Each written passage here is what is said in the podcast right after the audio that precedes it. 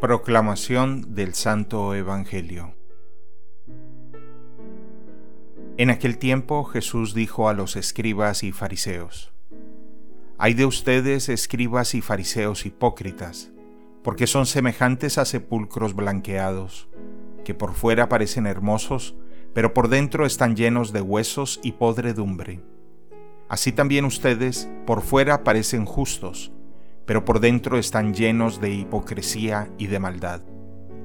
Hay de ustedes, escribas y fariseos hipócritas, porque les construyen sepulcros a los profetas y adornan las tumbas de los justos y dicen, si hubiéramos vivido en tiempo de nuestros padres, nosotros no habríamos sido cómplices de ellos en el asesinato de los profetas.